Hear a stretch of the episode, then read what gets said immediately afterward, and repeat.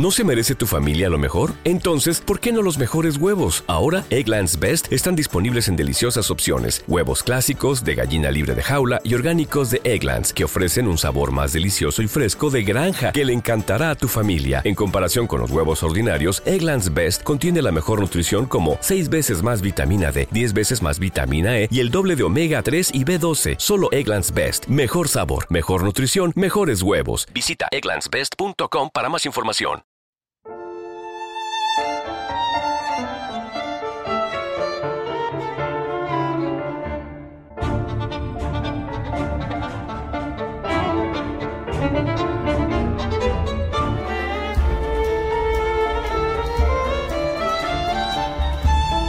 Ana Karenina, de Lev Talstov.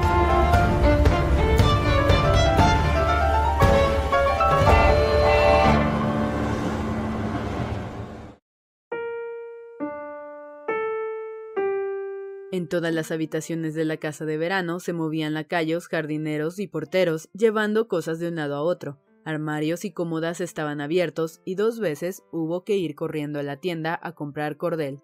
Por el suelo se veían pedazos de periódicos esparcidos, dos baúles, sacos y mantas de viaje plegadas habían sido bajados al recibidor. El coche propio y dos de alquiler esperaban a la puerta. Ana, olvidando con los preparativos del viaje su inquietud interna, estaba en pie ante la mesa de su gabinete preparando su saco de viaje cuando Anushka llamó su atención sobre el ruido de un coche que se acercaba.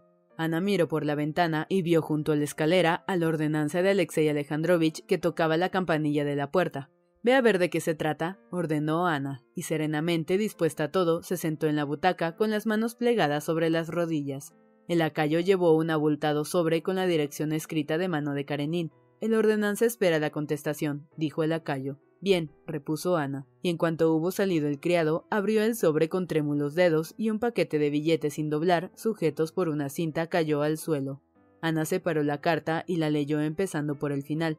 Se darán órdenes necesarias para su regreso, luego que tenga en cuenta que doy especial importancia al cumplimiento de mi deseo. Leyó. Siguió leyéndolo al revés y volvió después a empezar la lectura desde el principio. Al terminar se sintió helada y tuvo la impresión de que una gran desgracia mucho mayor de lo que esperaba se abatía sobre ella. Por la mañana estaba arrepentida de lo que había confesado a su marido y deseaba no haber pronunciado aquellas palabras, y ahora la carta daba las palabras por no dichas, le conseguía, le concedía lo que ella deseaba. Pero ahora esta carta le parecía a Ana lo más terrible que podía imaginar. Tiene razón, pronunció para sí.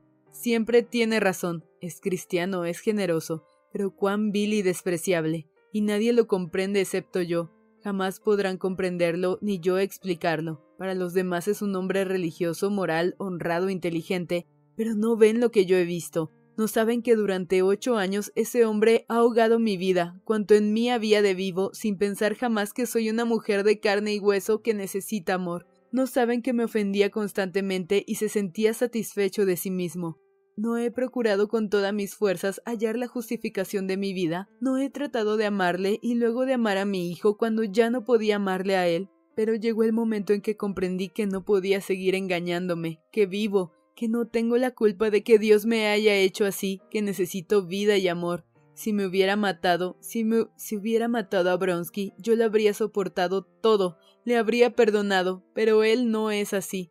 Como no adiviné lo que iba a decidir, hace lo que es propio de su ruin carácter. Seguirá viviendo conmigo ya caída, él se quedará con la razón y a mí me hará sucumbir, me humillará cada vez más, y recordó las palabras de la carta, puede suponer lo que le espera a usted y a su hijo. Esta es la amenaza por la que me va a quitar el niño, y seguramente su ley estúpida lo hace posible. ¿Acaso no sé por qué me lo dice? No cree en mi amor a mi hijo, o más bien lo desprecia. Siempre se burlaba de este amor. Sí, desprecia este sentimiento, pero sabe que no he de abandonar a mi hijo porque sin él no me es posible vivir ni siquiera con el hombre a quien amo, y en todo caso si le dejara y huyera, había de obrar como una mujer más baja y deshonrada aún. Sí, lo sabe y le consta que no tendré fuerzas para hacerlo. Nuestra vida debe seguir como antes, continuó pensando al recordar otra frase de la carta.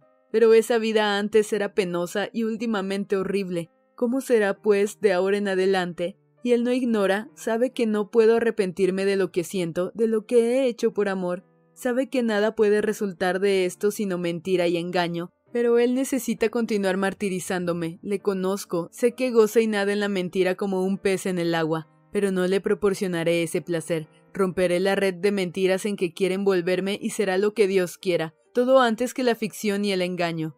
Pero ¿cómo lo podré hacer? Dios mío, Dios mío, ¿habrá habido nunca en el mundo mujer tan desgraciada como yo? Pero basta, voy a romper con todo, exclamó levantándose de un salto y conteniendo las lágrimas y se acercó a la mesa para escribirle otra carta, pero presentí en el fondo que no tendría fuerzas ya para romper nada, que no tendría fuerzas para salir de su situación anterior, por falsa y deshonrosa que fuera. Se sentó a la mesa, mas en vez de escribir, apoyó los brazos en ella, ocultó la cabeza entre las manos y lloró con sollozos y temblores que agitaban todo su pecho, como lloran los niños. Lloraba al pensar que su ilusión de que las cosas habían quedado claras estaba destruida para siempre. Sabía de antemano que con todo continuaría como antes o peor. Comprendía que la posición que ocupaba en el mundo aristocrático y que por la mañana le parecía tan despreciable, le era muy preciosa y que no tendría fuerzas para cambiarla por la despreciable de una mujer que ha abandonado a su hijo y a su esposo para unirse a su amante. Y comprendía también que por más que quisiera, no podría ser más fuerte de lo que era en realidad. Jamás tendría libertad para amar y viviría eternamente como una mujer culpable bajo la amenaza de ser descubierta a cada momento, una mujer que engaña a su marido a fin de continuar sus relaciones deshonrosas con un extraño, con un hombre libre cuya vida no podía ella combatir. Sabía que todo marcharía así, pero le parecía terrible, y no imaginaba de qué modo podría terminar. Y Ana lloraba sin contenerse como llora un niño al que se castiga. Oyó los pasos del lacayo y se recobró y ocultando el rostro fingió que escribía. El ordenanza pide la contestación, anunció el lacayo. La contestación, dijo Ana. Ah, sí, que espere, ya avisaré. ¿Qué escribiré? pensaba. ¿Qué puedo decidir por mí misma? ¿Sé yo acaso lo que quiero ni lo que deseo? Otra vez le pareció que su alma se desdoblaba, asustada de aquel sentimiento, se aferró al primer pretexto de actividad que se le ofrecía para no pensar en sí misma. Debo ver a Alexei, se dijo mentalmente refiriéndose a Bronsky, al que siempre llamaba así. Él podrá decirme lo que conviene hacer. Iré a casa de Betsy, quizás le vea allí. Olvidaba en absoluto que el día antes había dicho a Bronsky que no iría a casa de la princesa Verskaya y que él había contestado que en tal caso no iría tampoco. Se acercó a la mesa y escribió a su marido He recibido tu carta. Ah.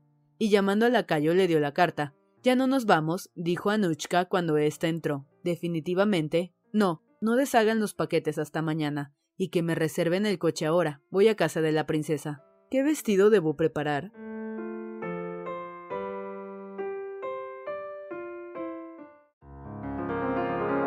¿No se merece tu familia lo mejor? Entonces, ¿por qué no los mejores huevos? Ahora, Egglands Best están disponibles en deliciosas opciones. Huevos clásicos, de gallina libre de jaula y orgánicos de Egglands, que ofrecen un sabor más delicioso y fresco de granja que le encantará a tu familia. En comparación con los huevos ordinarios, Egglands Best contiene la mejor nutrición como 6 veces más vitamina D, 10 veces más vitamina E y el doble de omega 3 y B12. Solo Egglands Best. Mejor sabor, mejor nutrición, mejores huevos. Visita egglandsbest.com para más información.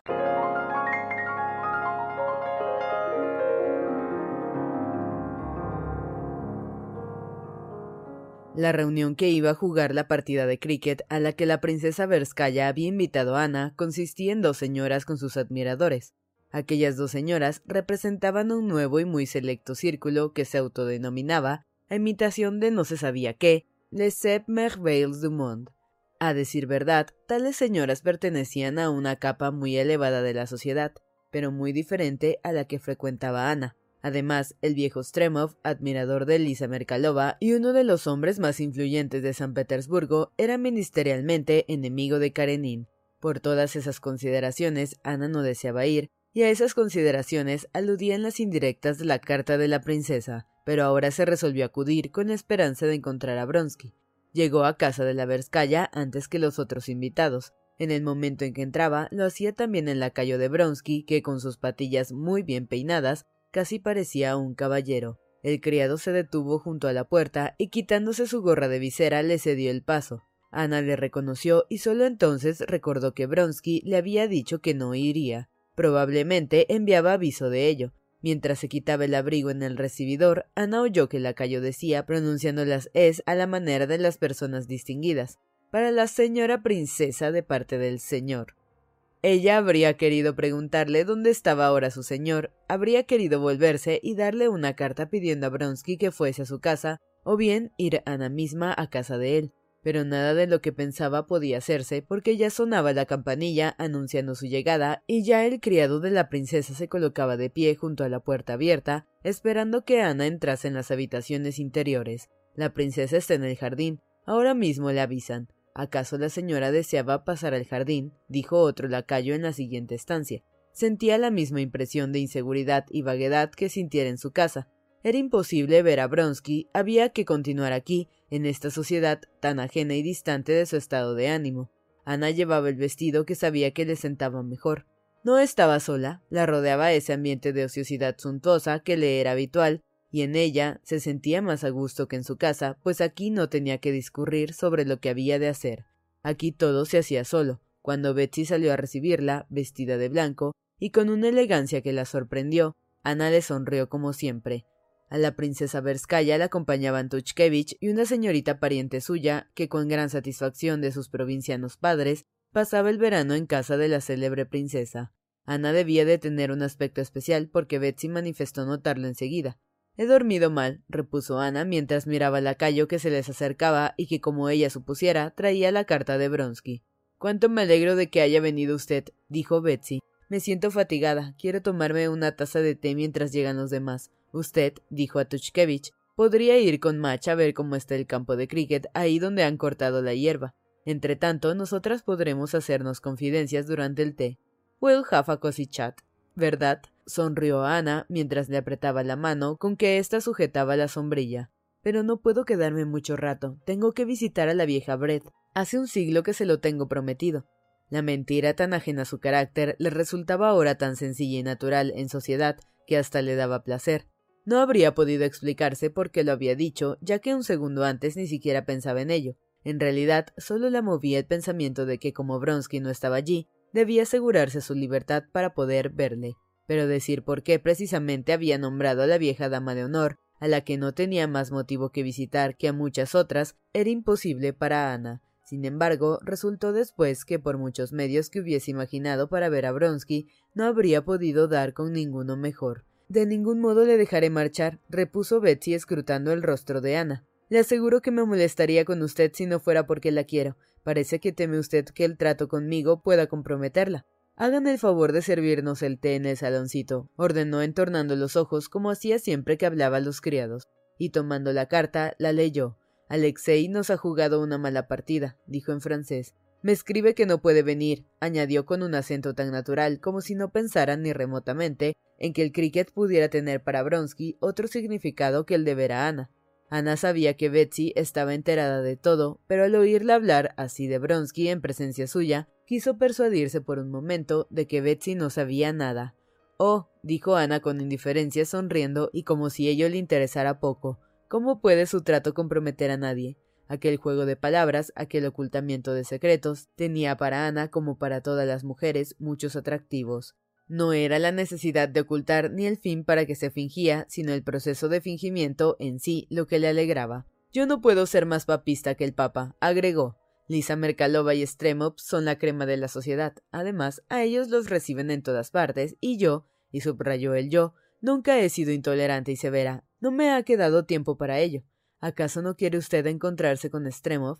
Déjele que rompa las lanzas con su marido en la comisión. A nosotras no nos importa eso. Como hombre de mundo, es el más agradable que conozco, y un apasionado jugador de cricket. Ya lo verá. Y a pesar de su ridícula situación de viejo galanteador de Lisa, hay que ver lo bien que afronta la situación. Es un hombre simpaticísimo. ¿No conoce usted a Sappho Stolz? Es de un nuevo estilo, nuevo completamente. Mientras Betsy hablaba así, Ana comprendía por su mirada alegre e inteligente que su amiga adivinaba en parte su situación y estaba tratando de inventar algo para ayudarla. Ahora se hallaban en el saloncito.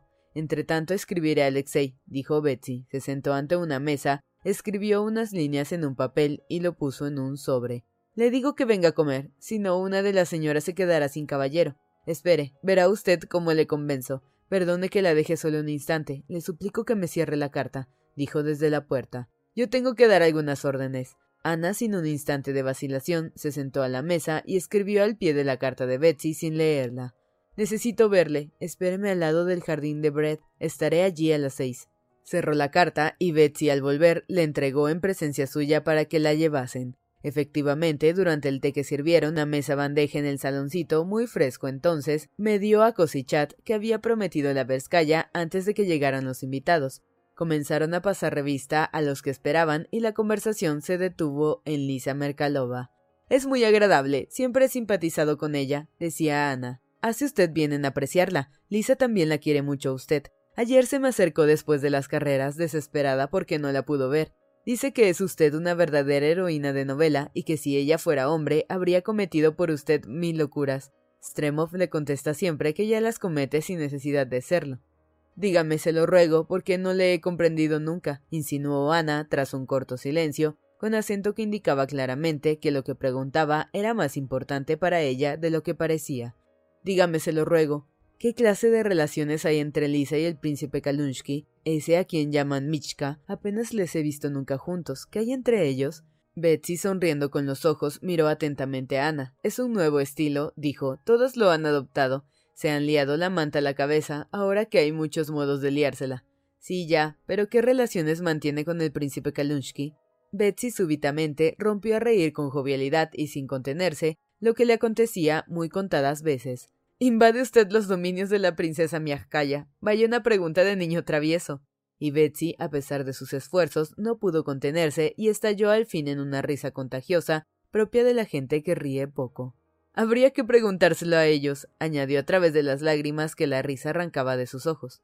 Usted ríe, dijo Ana contagiada contra su voluntad por aquella sonrisa, pero yo no he podido comprenderlo nunca, no comprendo el papel del marido.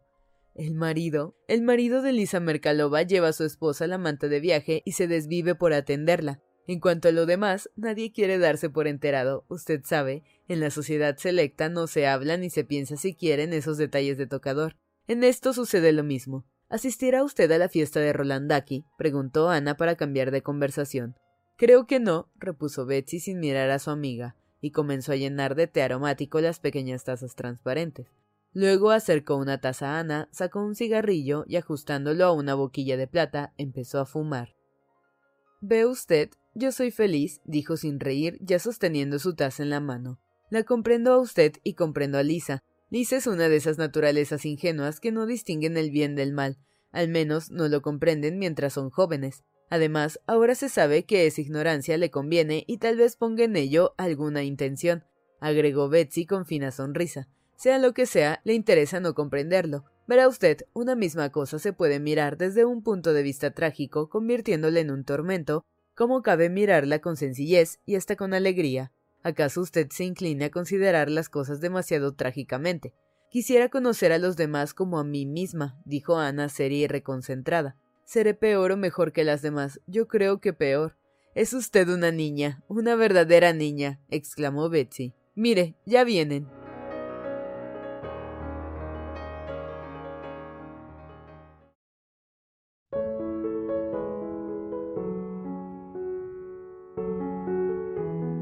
Se oyeron pasos, una voz de hombre, luego otra femenina y risas, y a continuación entraron los invitados que se esperaban. Safo Stolz y un joven llamado Vasca, radiante rebosando salud, y en quien se advertía que le aprovechaba la nutrición de carne crudas, trufas y vinos de Borgoña. Vasca saludó a las señoras y las miró, pero solo por un momento. Entró en el salón siguiendo a Safo, y ya en él la siguió constantemente sin apartar de ella sus brillantes ojos como si quisiera comérsela.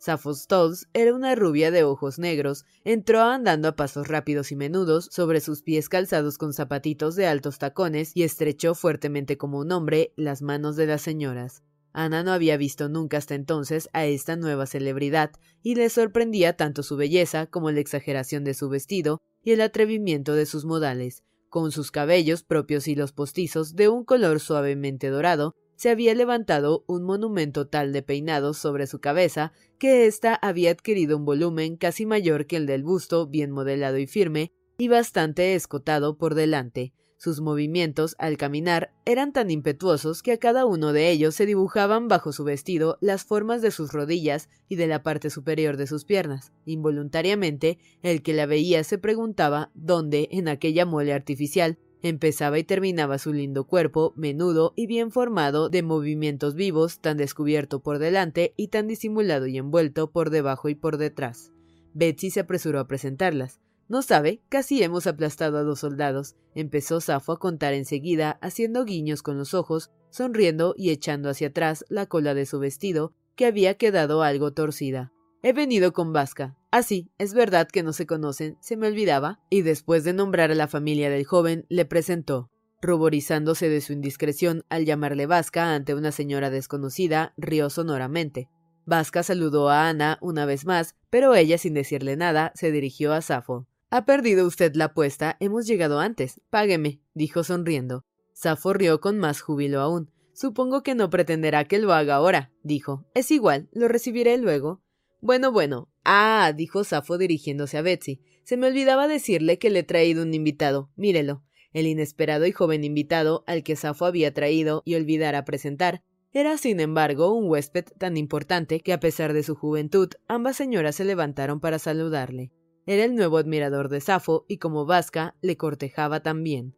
Llegaron luego el príncipe Kalunsky y Lisa Merkalovna con Stremov, Lisa era una morena delgada, de tipo y rostro orientales, indolente, de ojos hermosos, enigmáticos, según todos decían. Su oscuro vestido armonizaba con su belleza, como Ana notó con agrado enseguida. Todo lo que Safo tenía de brusca y viva, lo tenía Luisa de suave y negligente.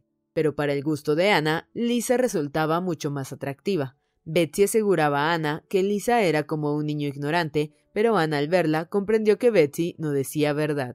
Lisa era en efecto una mujer viciosa e ignorante, pero suave y resignada. Su estilo, eso sí, era el de Safo. Como a Safo, la seguían, cual cosidos a ella, dos admiradores, devorándola con los ojos, uno joven y otro viejo, pero había en Lisa algo superior a lo que la rodeaba, algo que era como el resplandor brillante de aguas puras entre un montón de vidrios vulgares. Aquel resplandor brotaba de sus hermosos ojos, verdaderamente enigmáticos, la mirada cansada y al mismo tiempo llena de pasión de aquellos ojos rodeados de un círculo oscuro, sorprendían por su absoluta sinceridad. Mirando sus ojos, se sentía la impresión de conocerla toda, y una vez conocida, parecía imposible no amarla. Al ver a Ana, su rostro se iluminó con una clara sonrisa. Celebro mucho conocerla, dijo acercándose a ella.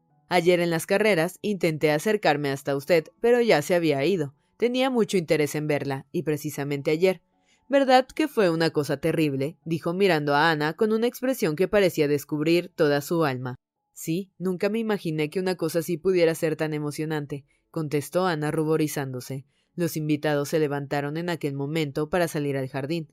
Yo no voy, dijo Lisa sonriendo y sentándose al lado de Ana. Usted no va tampoco. Mire que gustarles jugar al cricket. A mí me gusta, aseguró Ana. ¿Cómo se arregla para no aburrirse? Solo con mirarla a usted ya se siente uno alegre. Usted vive y yo me aburro. ¿Usted se aburre que pertenece a la sociedad más animada de la capital? preguntó Ana. ¿Acaso los que no son de nuestro círculo se aburran aún más? Pero nosotros, desde luego, yo, nos aburrimos. Me aburro horriblemente. Safo encendió un cigarrillo y salió al jardín con dos de los jóvenes. Betsy y Stremov quedaron ante las tazas de té. Sí, qué aburrido es todo, dijo Betsy, pero Safo dice que ayer se divirtieron mucho en su casa. Pero sí fue aburridísimo, afirmó Lisa Merkalova. Fuimos todos a mi casa después de las carreras, y siempre la misma gente, la misma, y siempre lo mismo. Pasamos el tiempo tendidos en los divanes. ¿Hay alguna diversión en eso? No. ¿Qué hace usted para no aburrirse? Siguió dirigiéndose a Ana de nuevo. Basta mirarla para comprender que es usted una mujer que puede ser feliz o desgraciada, pero que no se aburre. Dígame, ¿cómo se arregla para ello? No hago nada, contestó Ana ruborizándose ante preguntas tan llenas de equívoco. Es el mejor modo de no aburrirse, intervino Stremov. Stremov era un hombre de unos cincuenta años, entrecano, lozano aún, muy feo, pero de rostro inteligente y de fuerte personalidad. Lisa Merkalova era sobrina de su mujer y él pasaba con ella todas sus horas libres. Ahora, al hallar a Ana Karenina, la esposa de su enemigo ministerial, Alexei Alejandrovich, procuró, como hombre de mundo e inteligente, mostrarse especialmente amable con la mujer de su adversario. No hacer nada es el mejor remedio para no aburrirse, continuó sonriendo cortésmente. Hace tiempo que lo digo, añadió dirigiéndose a Lisa Merkalova, que para no sentir el aburrimiento lo mejor es no pensar que va a aburrirse. Es como cuando uno teme sufrir de insomnio. Lo mejor es no pensar que no va a dormir. Esto es precisamente lo que ha dicho Ana Arkadievna. Me habría gustado decirlo, porque no solo es muy ingenioso, sino también la pura verdad, repuso Ana sonriendo. Le ruego que me diga cómo ha de hacerse para dormir cuando se tiene sueño y para no aburrirse constantemente. Para no dormir, lo mejor es haber trabajado, y para no aburrirse también. ¿Y para qué voy a trabajar si nadie necesita mi trabajo? Por eso finjo a propósito que no sé ni quiero trabajar. Es usted incorregible, dijo Stremov sin mirarla, volviéndose a Ana de nuevo.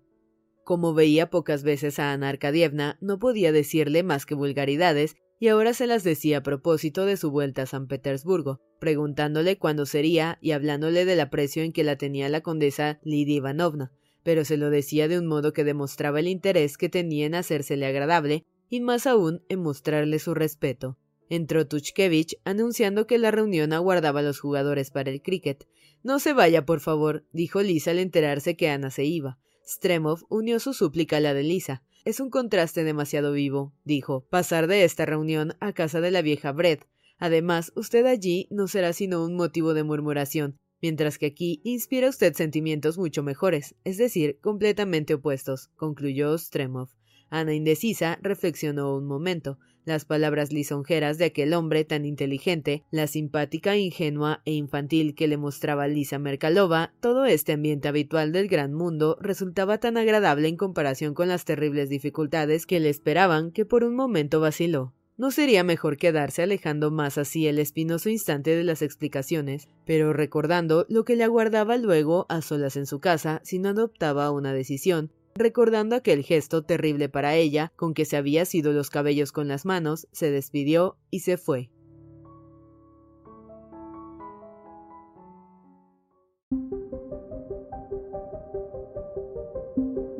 Bronsky, a pesar de su vida en el gran mundo, aparentemente superficial, era un hombre que odiaba el desorden. En su primera juventud, estando todavía en el cuerpo de pajes, experimentó la humillación de una negativa cuando, habiéndose endeudado, pidió prestado dinero. Desde entonces procuró no colocarse nunca en una situación como aquella. Para ello, con cierta frecuencia, variable según las circunstancias, aunque generalmente unas cinco veces al año, se apartaba de la sociedad y ponía orden en todas sus cosas. A esto lo llamaba hacer cuentas o faire la lesive.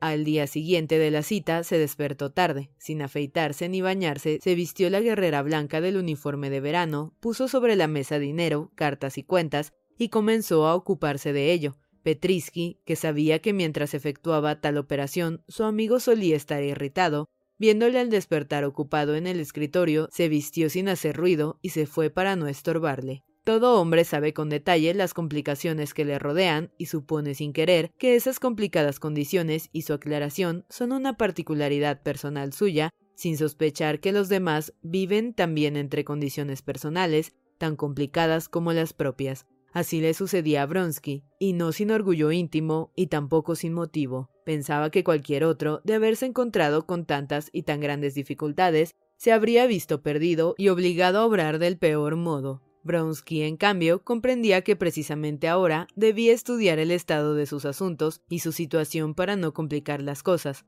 Primero, como más fácil, estudió los asuntos de dinero. Con su letra menuda apuntó lo que debía sobre un pliego de papel de escribir Sumó y halló que sus deudas alcanzaban diecisiete mil rublos y algunos centenares de los que prescindió para más claridad. Luego contó su dinero y examinó las notas del banco, y halló que solo poseía mil ochocientos rublos y que no tendría ingreso alguno hasta año nuevo. Volvió a leer la lista de deudas y la copió, dividiéndola en tres categorías. A la primera categoría pertenecían las que había de pagar enseguida o para las cuales, por lo menos, había de tener el dinero preparado por no permitir su pago ni un minuto de dilación. Estas deudas ascendían a unos cuatro mil rublos, mil quinientos por el caballo y dos mil quinientos de una fianza por su joven compañero Benevsky, que en presencia suya los había perdido jugando con un tramposo. Bronsky había querido pagar el dinero en el momento, puesto que lo llevaba encima, pero Benetsky y Yachvin insistieron en que pagarían ellos y no Bronsky, que no jugaba. Todo ello está muy bien, pero Bronsky sabía que con motivo de aquel sucio negocio, y a pesar de no haber tenido en él otra participación que el responder de palabra por Benevsky, tenía que tener preparados dos mil quinientos rublos para echárselos al rostro al fullero y no discutir más con él. De modo que para esta primera y principal clase de deudas necesitaba disponer de cuatro mil rublos. Otro grupo, de ocho mil, comprendía deudas también importantes, en su mayoría relativas a su cuadra de carreras, el proveedor de heno y avena, el inglés, el guarnicionero, etc. De estas necesitaba pagar al menos dos mil rublos si quería quedar tranquilo y quedaba la última clase de débitos, tiendas, hoteles, sastre, etc., de las que no tenía que preocuparse. Necesitaba de todos modos un mínimo de seis mil rublos para los gastos corrientes y solo poseía mil ochocientos. Para un hombre con cien mil de renta, como todos les atribuían, parecía que no había de tener importancia, pero en realidad no poseía los cien mil rublos. Los inmensos bienes de su padre, que representaban por sí solos doscientos mil, eran propiedad indivisa de los dos hermanos cuando su hermano mayor, cargado de deudas, se casó con la princesa Chirkova, hija de un decembrista sin dinero alguno, Alexei le cedió todas las rentas de la propiedad de su padre, reservándose únicamente veinticinco mil rublos al año. Bronsky dijo entonces a su hermano que le bastaría con ese dinero mientras no se casara, lo que probablemente no haría nunca y su hermano, comandante por aquellos días de uno de los regimientos de lanceros más caros para un aristócrata y recién casado, no pudo rechazar aquel regalo. Su madre, que poseía un capital propio, daba a Alexei anualmente veinte mil rublos más, que añadidos a aquellos veinticinco mil no bastaba aún para sus gastos. Últimamente, habiendo su madre discutido con él por su marcha de Moscú y sus relaciones con Ana, dejó de enviarle dinero. Como consecuencia, estando Bronsky acostumbrado a gastar 45 mil rublos anuales y no habiendo recibido este año más que 25 mil, se encontraba en una situación algo apurada. No había que pensar en recurrir a su madre. La última carta de ella, recibida el día antes, le irritó aún más porque contenía la insinuación de que estaba dispuesta a ayudarle para que obtuviera éxitos en el mundo y en su carrera, pero no para que llevase aquella vida que escandalizaba a toda la buena sociedad. Aquella tentativa de su madre para comprarle le ofendió hasta lo más profundo de su alma y enfrió todavía más el poco afecto que sentía por ella. No podía, sin embargo, desdecirse de su generosidad hacia su hermano, a pesar de presentar ahora vagamente, previendo alguna posibilidad de nuevos gastos en sus relaciones con la Karenina, que aquella generosidad había sido concedida demasiado irreflexivamente, y que él, aún soltero, podía tener muy bien necesidad de los cien rublos de renta. Era imposible, sin embargo, retirar la palabra dada. Le bastaba recordar a la mujer de su hermano, la dulce y simpática Varia, que le hacía presente siempre que venía al caso cuánto estimaba su generosidad y cuánto le apreciaba, para que Bronsky se sintiera en la imposibilidad de dar el menor paso en aquel sentido. Hacerlo le parecía entonces tan imposible como pegar a una mujer, robar o mentir. Lo que sí podía y debía hacer, y así lo decidió Bronsky inmediatamente, sin ninguna vacilación, era pedir diez mil rublos a un usurero, cosa que encontraría sin dificultad disminuir sus gastos generales y vender su cuadra de carreras. Esto resuelto, envió enseguida una carta a Rolandaki, que le había ofrecido más de una vez comprarle los caballos, mandó a buscar al inglés y a un usurero e hizo cuentas sobre el dinero que tenía. Terminados todos estos asuntos, escribió a su madre dándole una respuesta áspera y fría. Sacó al fin de la cartera tres notas de Ana, las quemó y quedó pensativo al recordar la conversación sostenida el día anterior con ella.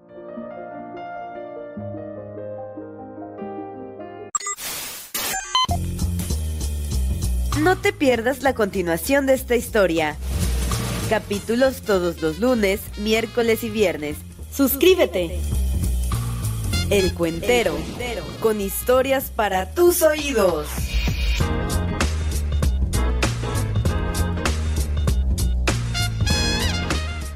¿No se merece tu familia lo mejor? Entonces, ¿por qué no los mejores huevos? Ahora, Egglands Best están disponibles en deliciosas opciones. Huevos clásicos, de gallina libre de jaula y orgánicos de Egglands, que ofrecen un sabor más delicioso y fresco de granja que le encantará a tu familia. En comparación con los huevos ordinarios, Egglands Best contiene la mejor nutrición como 6 veces más vitamina D, 10 veces más vitamina E y el doble de omega 3 y B12. Solo Egglands Best. Mejor sabor, mejor nutrición, mejores huevos. Visita egglandsbest.com para más información.